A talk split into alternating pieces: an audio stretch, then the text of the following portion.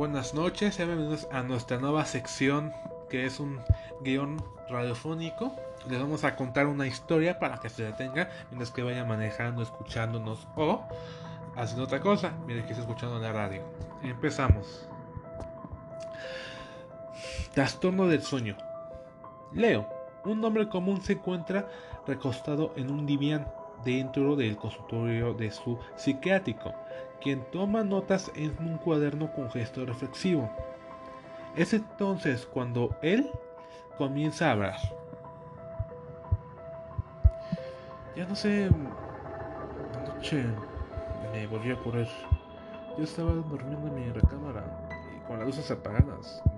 Ya me cuestan apagarlas, por, pero me abrigo a que estén prendidas para que no me dé miedo dormir. Ah, recupero la conciencia junto antes de que abro los ojos y me doy cuenta de que no me puedo mover. Y entonces siento que hay alguien o algo, lo, que sea, ya no sé qué es, pero algo se está acercando y, y me está observando. Sé que no puedo moverme y entonces me oprime el pecho hasta que no pueda respirar.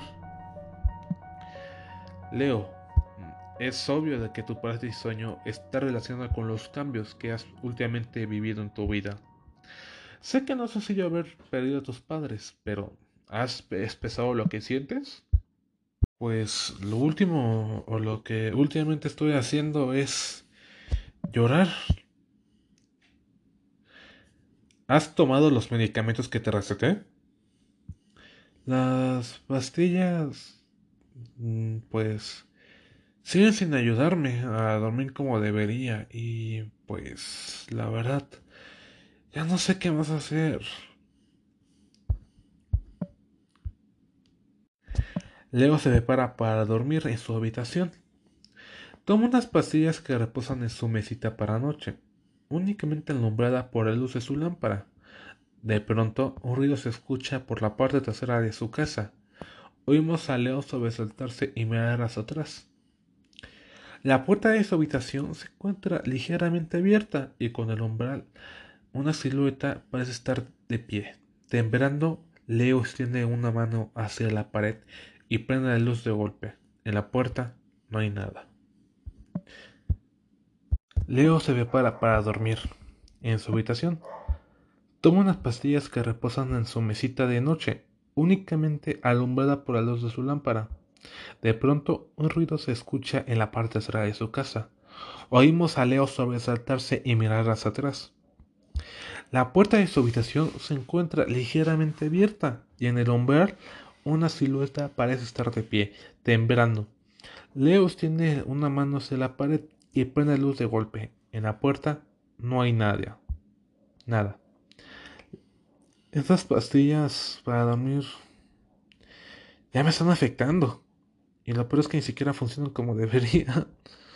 Apaga las luces y se mete a la cama. Pero antes se asegura de tener el botón encendido de su lámpara en la mano. En la penumbra, Leo se remueve en su cama como si tuviera pesadillas. Escuchamos un suspiro de miedo de su parte y luego una respiración agitada en el tono a ella. La puerta de su dormitorio está abierta. De pronto, una silueta se asoma lentamente al lado, al lado del colchón. Observándolo, Leo vuelve a moverse y de pronto se queda quieto.